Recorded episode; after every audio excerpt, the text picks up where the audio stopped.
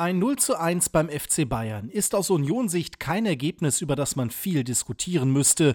Und doch wird die Niederlage beim Rekordmeister die Eisernen noch beschäftigen. Der Grund ist die rote Karte für Trainer Nenad Bielica. Ich habe mich in meiner Coachingzone provoziert gefühlt und einfach reagiert, wie ich nicht reagieren sollte. In der 74. Minute schlug Bayerns Leroy Sané an der Seitenlinie den Ball aus der Hand von Nenad Bielica.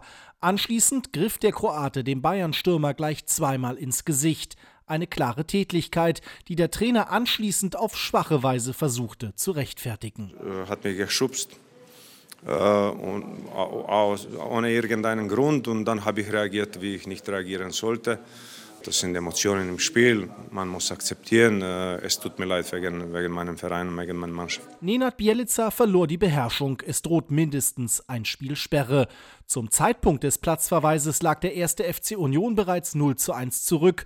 Kurz nach der Pause fiel der spielentscheidende Treffer. Tor für die Bayern! 1 zu 0, Rafael Guerrero macht's wirklich mit Gewalt und ich weiß nicht, Vollspann, voll Picke oder voll irgendwas oben in den Winkel. Harry Kane vorher an den Pfosten. Mehr Tore der überlegenen Bayern verhinderten Torwart Frederik Renault und die Abseitslinien im Kölner Videokeller. Union agierte mit Mauertaktik muntlos und bieder. Ich glaube, dass wir mm, defensiv äh, heute sehr gut organisiert und sehr diszipliniert gearbeitet haben, haben auf unsere Chance gewartet.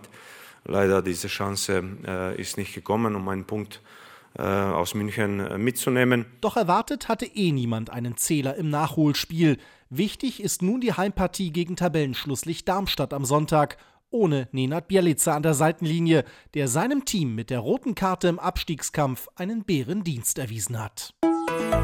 RBB 24 Inforadio vom Rundfunk Berlin-Brandenburg.